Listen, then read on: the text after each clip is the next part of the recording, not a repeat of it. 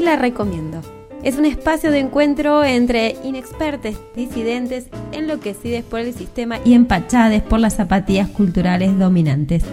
Pero con una convicción que se repite en cada episodio, el sentido insólito de no dejarse abatir por un sentir trágico de la historia. No te la venimos a contar, te la venimos a recomendar. Te la recomiendo. Se trata de esas recomendaciones que se hacen en la sobremesa y con las que se te hace agua a la boca. Por eso, cada película se come con un plato especial.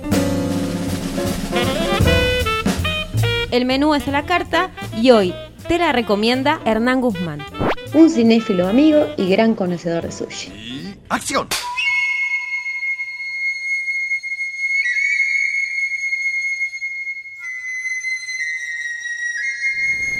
Yo, Hidetora Ichimonji,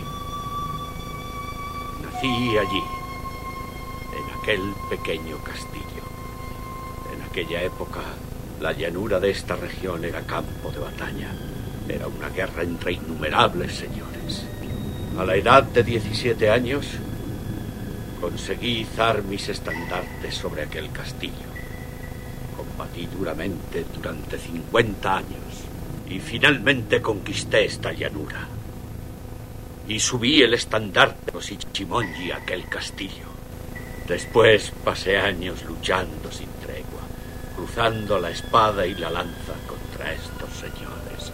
Por fin ha llegado el día en que podamos dejar descansar a nuestros caballos de guerra.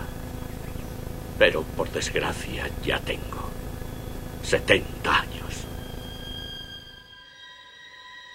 Bienvenido Hernán a este Te la recomiendo y es una alegría recibirte porque vos también sos un recomendador de, películas. Contame un poco a qué dedicas ese tiempo libre, porque por ahí vi que vos tenés un espacio que se llama Sin Hernán. Sí, bueno, eh, hace más o menos un mes eh, empecé con un Instagram que es Sin Hernán eh, más que nada por una idea que me surgió, eh, yo siempre llego al laburo y entro a la cocina y los, siempre estoy recomendando o preguntándome datos sobre cine o qué actor estuvo o qué director. Y mm, entonces se me ocurrió eh, hacer lo mismo pero virtualmente. Y bueno, empecé a abrir este el espacio de cine en Instagram más que nada para eso, para eh, un poco lo que yo sé o lo que o lo que fui de las películas que fui viendo, eh, volcarlo ahí al, espacio virtual, más que nada. Bueno, evidentemente estamos siendo como espacios hermanos de alguna manera, ¿no? Porque este espacio es de recomendación de cine con comida y vos lo haces recomendando películas y además en el espacio de la cocina. ¿Dónde trabajas? Eh, trabajo en un restaurante de sushi. Hernán, para quienes estén interesados en seguirte, ¿cómo te pueden encontrar en Instagram? En Instagram eh, es Cine Hernán, sin H intermedio. Perfecto. Bueno, invitamos a todos los oyentes y las oyentes de este programa también a seguir a Cine Hernán, que tiene recomendaciones. ¿Son semanales? ¿Cada cuánto las haces? Eh, trato de hacerlas semanalmente. Sí, igual son películas o series, eh, más que nada las, las que voy mirando y voy recomendando, o que ya vi y me gusta recomendarlas. Perfecto. Bueno, invitamos a seguir a Cine Hernán entonces también, en este Te la recomiendo del día de hoy.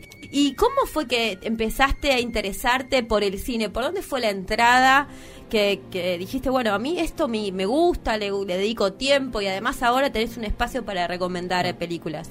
Bueno, de chiquito igual siempre me gustó. O sea, la película que tengo patente es eh, eh, cuando tenía 11 años, fui a ver eh, Star Wars y, o sea, flashé. Eh, o sea, boleaba de la butaca, o sea, con la, con la original, que era la remasterizaron, la, la fuimos a ver con mi hermana. Bueno, y de ahí siempre seguí. O sea, siempre me gustó también investigar la parte de atrás del cine. O sea, eh, por qué habían hecho tal, tal escena o cómo se hacían tal escena. Y de ahí, bueno, siempre investigando, viendo. Nunca se me dio por estudiar nada referido al cine, pero sí siempre viendo, investigando sobre cine. ¿Y hay algún género en particular que te atraiga más o no, no tenés ninguna inclinación especial? Eh, podría decir el fantástico o ciencia ficción, pero en sí me, me gusta todo, o sea, drama, comedia, o sea, todo. Y lo mismo te sucede, sucede con, perdón, te sucede, lo voy a repetir, lo mismo te sucede con los directores, directoras o tenés alguna preferencia? Eh, bueno, los que me encantan, o sea, George Lucas, Steven Spielberg, pero no me, no me cierro a nada y siempre me gusta estar buscando directores nuevos. O sea, Akira Kurosawa, de hecho, eh, era un director nuevo para mí y sabía que había influenciado a Lucas y a Spielberg, entonces siempre lo quise ver y bueno, se dio la, la oportunidad ahora. Perfecto. Eh, Este director que acabas de mencionar viene al caso porque justamente vas a recomendar una película de este director, que ¿cómo se Sí. llama? Akira Kurosawa La película es Ram, eh, de 1985, es japonesa y es una adaptación del, del King Lear de William Shakespeare. Esta película que está ambientada en una época medieval, ¿no? Sí, es el periodo Sengoku eh, en el siglo XV en Japón. La historia japonesa se divide en varias eras y en general sus nombres se asocian a los lugares geográficos del gobierno militar en el poder. Pero no es así en todos los casos. El periodo Sengoku es una de esas épocas. Sengoku significa luchar en todo el país. Fue una era de guerra y caos que transcurrió entre el siglo XV y XVII. Y bueno, trata sobre la historia de un señor que mm, Kurosawa se basó en la, en la vida de, de un señor que existió de verdad. Lo mezcló con, con la obra de William Shakespeare eh, y también inventó algunos personajes, como por ejemplo la de las esposas, que en la obra de William Shakespeare no aparecen, eh, él las crea para esta película. Fantástico. ¿Cómo llegaste vos a esta película? ¿Te la recomendaron? ¿Cómo se- seguías al director por ahí? ¿Cómo fue que fuiste llegando a este run? Bueno, yo siempre quise ver una película de Akira Kurosawa, justamente por esto de que eh, quería ver en qué se había inspirado George Lucas para hacer Star Wars. Y eh, buscando en YouTube eh, me recomendó un trailer de la película en 4K. Entonces me interesó verla por, por lo visual que era. O sea, el trailer era muy visual y, y con una calidad de imagen muy, muy copada.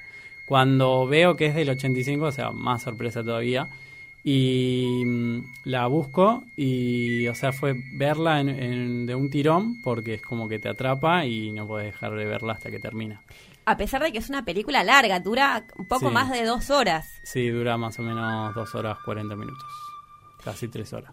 Sí. Es una película que es atrapante visualmente porque además, como vos bien decís, está filmada en 1985, la tecnología de 1985 no es la misma del 2020-21 y eh, realmente es diferente, digo, visualmente uno tiene otra estética. Claro. Lo que pasó con Ran y Akira Kurosawa es que él tardó 10 años en, en lograr que la financien. Entonces él durante esos 10 años eh, logra investigar más sobre el periodo en el que quería ambientarla y por eso logra mucho la perfección en la película, porque los, logra filmar en castillos reales, eh, recrea castillos de la época, eh, muy fieles a la época en la que transcurre.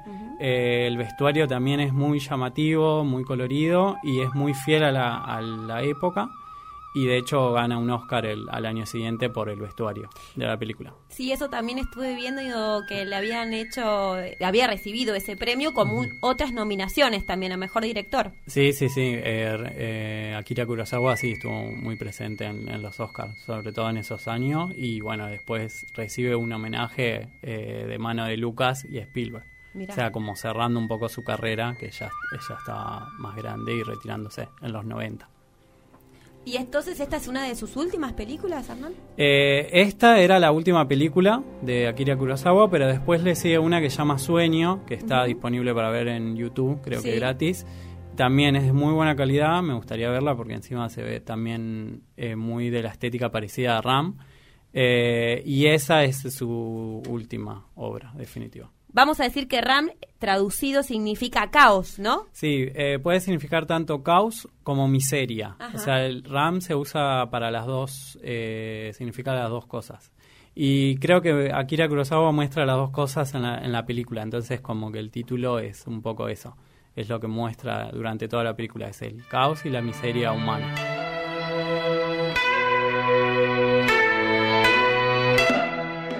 Bueno, ya que vas tirando esa punta, vayamos por él, por la trama, ¿no? Eh, cu- ¿Cuál es el argumento de esta película? Bueno, la película eh, trata sobre un señor, que es el, gran señor, es un, rey, eh, que tiene tres hijos y bueno, ya está en su etapa de vejez y tiene que pasar el trono a, uno de sus hijos. Bueno, y cuando da la. cuando toma la decisión y va a dar la, la, noticia, eh, los otros hijos muchos no lo toman a bien, sobre todo el tercero, que, que se opone y se enoja. ¡Qué espíritu retorcido! Sigues diciendo tonterías. Las tonterías son vuestras. ¿Qué decís tales absurdos? ¿Cómo absurdos? Sí. O estáis senil, o estáis locos. ¡Silencio! Respecto a las tres flechas ya parece que están rotas. Dentro de poco estaremos luchando, los unos contra los otros. Mira, ¿quieres decir que no respetas la voluntad y los deseos de tu padre? Muy bien. Entonces, si piensas que no existen ni padres ni hijos en nuestro mundo, según tus deseos rompo los lazos que nos unen. En lo sucesivo serás un extranjero para mí. ¡Fuera de mi vista! ¡Márchate! Básicamente ahí arranca el conflicto.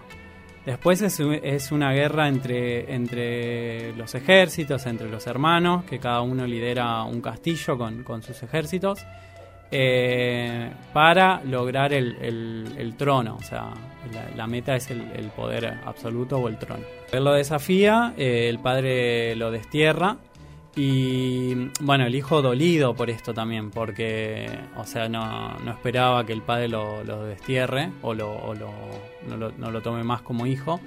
Bueno, eh, se, va del, se va del reino, recibe apoyo de un señor que, tiene castillos, que, quiere apoyarlo, digamos, con, ejércitos.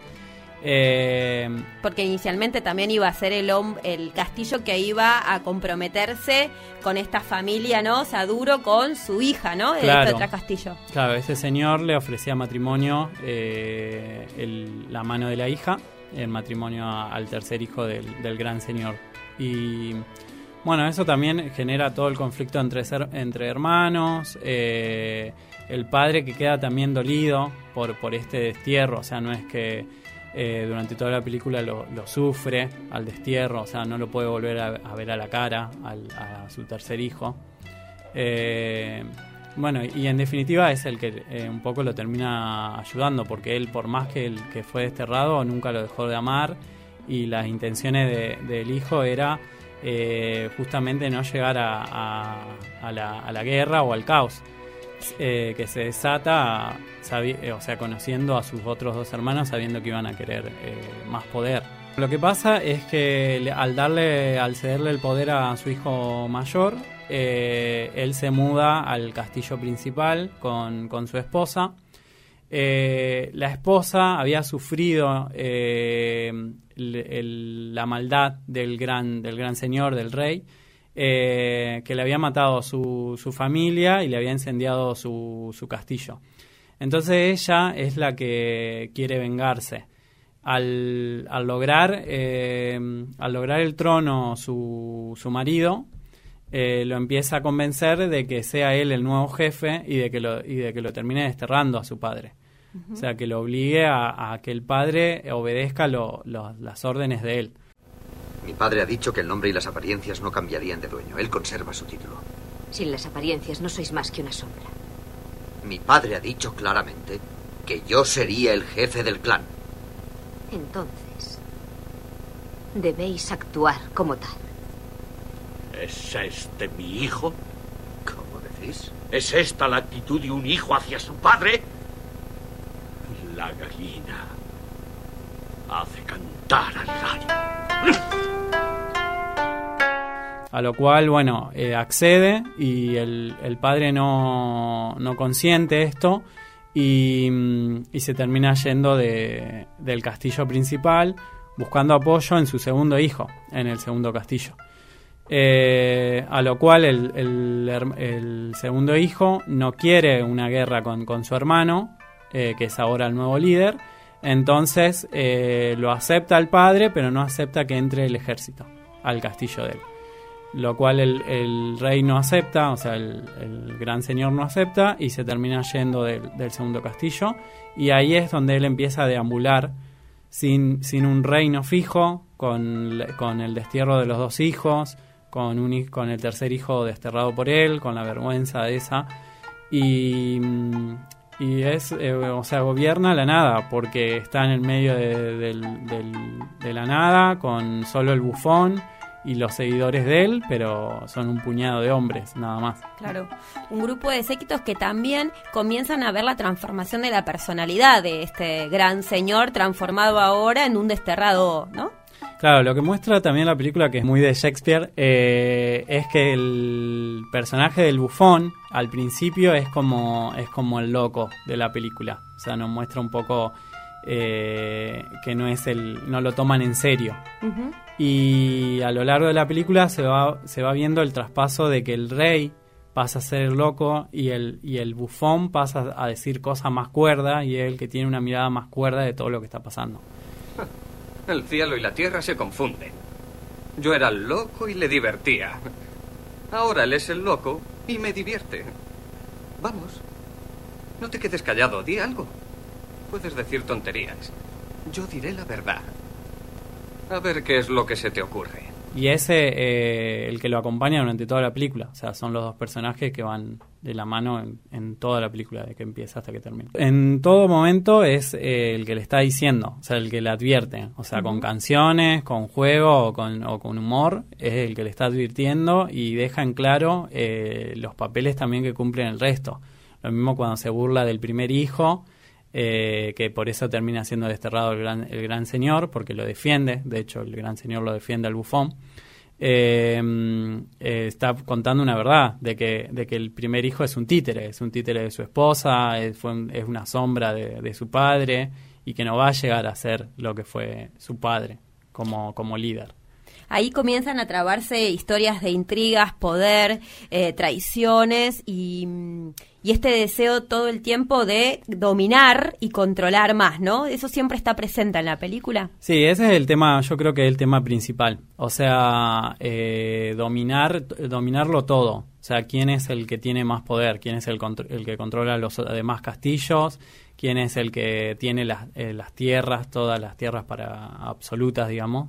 Creo que esa es la trama, la trama principal. Es como la historia de la humanidad. Sí, sí, lo que nos muestra Kurosawa es eso, es la miseria humana, o sea, hasta qué hasta qué punto llegamos por por poder o por eh, avaricia. Con toda esta historia que vas relatando, me interesa saber cuáles son para vos, porque es una película muy extensa, ¿no? ¿Cuáles serían esas dos escenas que vos dirías, bueno, a mí me, plantan la película estas dos escenas? O dos momentos que vos digas hacen un quiebre en la película. Bueno, yo creo que una de las escenas es eh, cuando el rey eh, da la, decisión de, coronar al, primer hijo o de pasarle el poder al, al primer hijo. Yo, Hidedora, con estas palabras, confío la dirección del clan a mi hijo mayor, Taro. Escuchadme todos. Ha llegado el día. Dejadme que os lo explique nuevamente. De ahora en adelante, Taro representará a la casa de los Ichimonji. Se convertirá en el señor de estas tierras. Y él, eh, para hacerle entender al tercer hijo, le da una flecha a cada uno. O sea, parte la flecha y o sea, les pide que parta la flecha y le demuestra que una sola flecha es débil. Y después le da tres flechas y le pide que, que, que las rompa a las tres flechas, que es más difícil romper tres flechas. Entonces lo que le quiere enseñar es que si ellos se mantienen juntos, es más difícil que, lo, que los de afuera los, los derroquen o los destruyan. Traedme una aljaba. Tomad una cada uno. Partidlas. Ahora ¿Podéis partir este haz? Es fácil romper una sola. Tres juntas es casi imposible. Aunque alguna desgracia le ocurra a Taro y no pueda defenderse solo, si unís vuestras fuerzas, la casa de los Ichimonji y estas tierras estarán protegidas. Eh, a lo cual el tercer hijo demuestra que no, que o sea las tres flechas tranquilamente se pueden romper, que es justamente lo que lo que va a pasar a futuro eh, y un poco advirtiéndole lo que se venía. Eh, entonces, bueno, ahí es cuando hace el quiebre los dos personajes. O sea, el hijo, el tercer hijo se pone en contra de su padre y el padre eh, toma ese desafío como un insulto y lo destierra de, de, su familia que es un poco también el anuncio de eh, los hermanos sean unidos si no se lo comen los de afuera, ¿no? Sí, sí, es muy Martín Fierro. También. sí, también tenemos un poco de eso. Yo creo que por eso nos sentimos atraídos por la película. O sea, la vemos muy familiar. ¿Y cuál sería la segunda? Eh, la otra escena que a mí me, encanta, o sea, y de hecho yo creo que terminé viendo la película por eso, porque en el tráiler sale la escena, es cuando eh, el castillo, el, tercer castillo, que es el que había quedado abandonado por el tercer hijo, eh, el rey termina pasando la noche ahí eh, con su séquito, con, con sus concubinas, con, con, el bufón, y se amanece con, con el ataque de los eh, ejércitos rojos y amarillo, que son del, de los dos hijos mayores. De em, Taro y Giro. Ajá. Eh, amanece con, con, con que está siendo atacado y bueno, entre medio del caos, o sea, es, la, es una escena en donde deja de haber ruido y es solo música. Eh, entonces el ruido de la batalla no se escucha, es una música fúnebre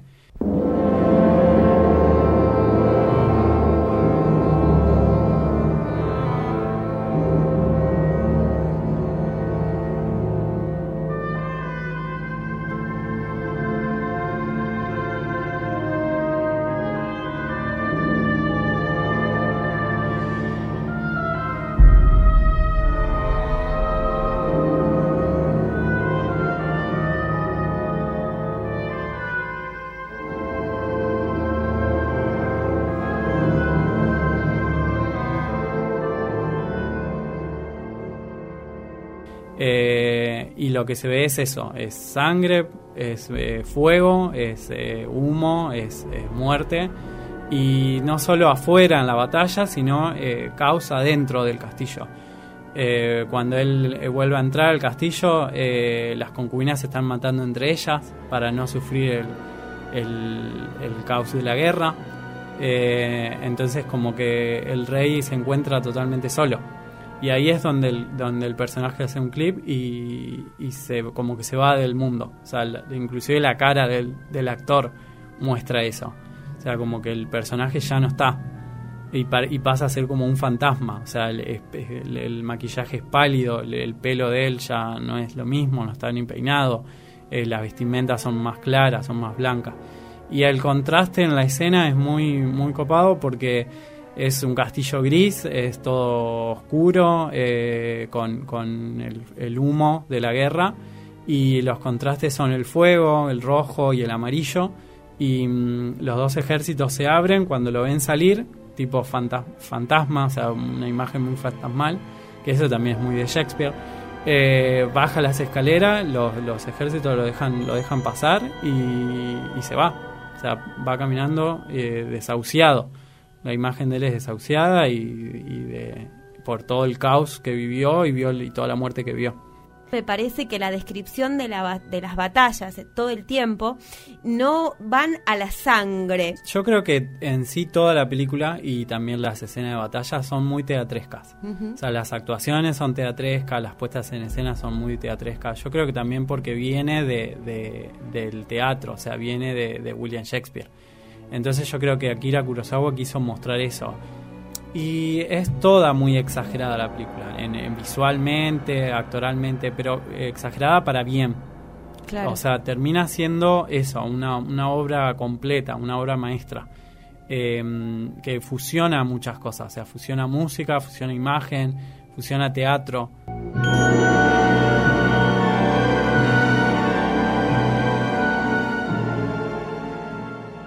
Te voy a preguntar ahora, eh, porque veo que trajiste muchos apuntes de, la película.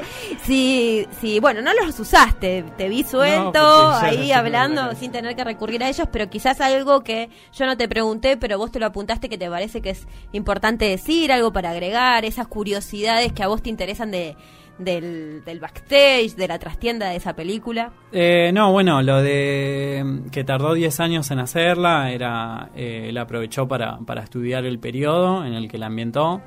Eh, bueno, está un poco basada en una historia real. también otro dato que, que, es muy poco conocido es que eh, la actriz que hace de, de Buffon es una actriz trans que lo, también lo descubrí investigando para la peli y me pareció un, dato muy copado. O sea, el personaje es ambiguo, por momentos parece como que lo ama al rey, por momentos lo, lo toma como un padre, o por momentos, o sea, se preocupa, es un, personaje que está muy pendiente de él. Más allá del amor-odio que tienen, porque a veces lo, lo trata mal, o sea, se tratan mal mutuamente. Y, yo creo que, que, Akira también lo puso... Eh, a propósito a ese personaje y, eligió a esa actriz eh, un poco a propósito también. Yo creo que el, que el, que el, que el personaje, o sea, está definido así, es un personaje en vivo. También cuando se nota más cuando le hace esas demostraciones de afecto al, al, rey, que como que lo estuvo tanto tiempo con él que, lo que, yo creo que en algún punto lo termina queriendo, lo termina amando. Tal vez como una figura paterna, pero claro pero ese es el sentimiento que sienten. Y es, es, uno de los pocos que, que realmente lo se da vuelta a ver qué le pasa. O sea, cuando de hecho cuando se queda dormido, eh, cuando, después de, la cacería, eh, el último que se va del, del, predio donde está el rey y, se da vuelta a mirarlo, como diciendo, ¿está dormido de verdad o le pasó algo? Los hijos lo dejan, bueno, me voy, me voy y ya está. O sea, eh, una, una de las cosas que, que Kurosawa muestra es eh, eh, cuando crea los dos personajes de las mujeres, de las esposas de los respectivos eh, hijos. una representa la maldad y la otra representa la bondad. El rey cuando se ve ante Sue, que es la bondad, no soporta de que ella lo mire con, con, con perdón no, no, no soporta la idea de que, él que ella lo haya perdonado de todo lo que le hizo. Fui yo quien quemó vuestro castillo, con toda vuestra familia dentro. No me miráis así. Deberíais mirarme con odio. De este modo, me sentiría mejor. ¡Vamos! ¡Vamos, odiadme! Las dos mujeres pasan por lo mismo. Las dos mujeres fueron desterradas de sus castillos. Eh, sus familias fueron eh, asesinadas y eh, los castillos fueron prendidos fuegos. todo para, para poder de él, del, del, gran señor. Y una lo perdona y la otra no. La otra ansía vengarse. claro, y fueron casadas con, con sus hijos mayores justamente para consolidar el poder, para tener como a través de ese matrimonio eh, el derecho a las tierras y, a los castillos respectivos de ella.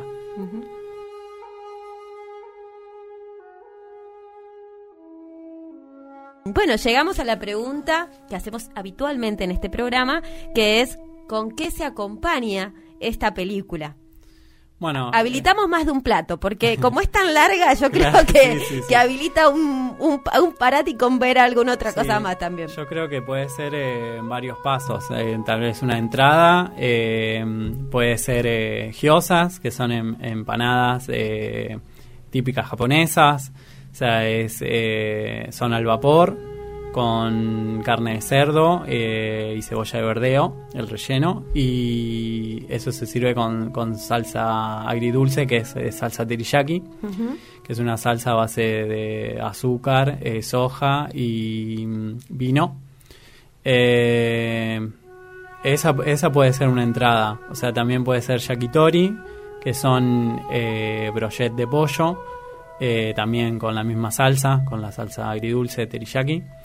Eh, después el siguiente paso puede ser piezas de sushi, que puede ser nigiri, que es la bolita de arroz con el salmón arriba o con el langostino entero arriba.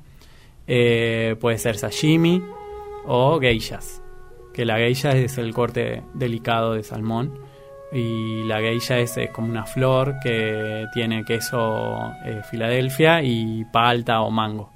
Bueno, tenemos un experto en sushi.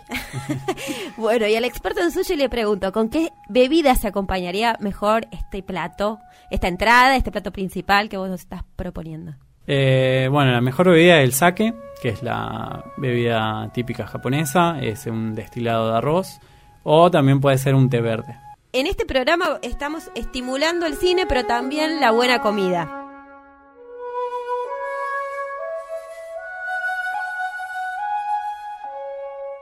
Y ya cerrando, vamos a preguntarte con qué tema musical cerrarías vos este podcast. Bueno, eh, hay un tema de la, eh, de la banda sonora que es eh, la orquesta de flautas, que yo creo que es el único tema alegre que tiene la película. Ese puede ser un tema que es de la, o sea, propio de la banda sonora, que por sí la banda sonora ya es una obra aparte de la película.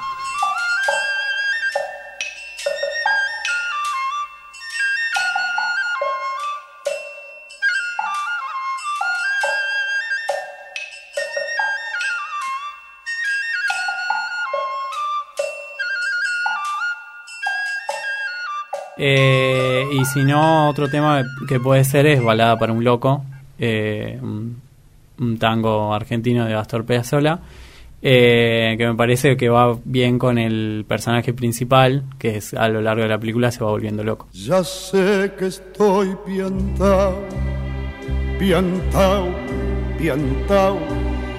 ¿No ves que va la luna rodando por Callao? Que un corso de astronautas y niños con un vals me baila alrededor. Baila, vení, volá. Ya sé que estoy piantao, piantao, piantao. Yo miro a Buenos Aires del nido de un gorrión y a vos te vi tan triste. Vení, volá, sentí el loco berretín que tengo. Este ha sido un podcast de Te la recomiendo. En este menú cinematográfico participó como recomendador invitado Hernán Guzmán. Mi nombre es Ivana Musolón, actuando con el sentido insólito de la historia. Mariano Gómez, operación técnica y otras hierbas. Si querés seguir escuchando más recomendaciones de cine o hacer la tuya propia, seguinos a través de radiominga.com.ar, donde también podés encontrar toda la programación de la radio.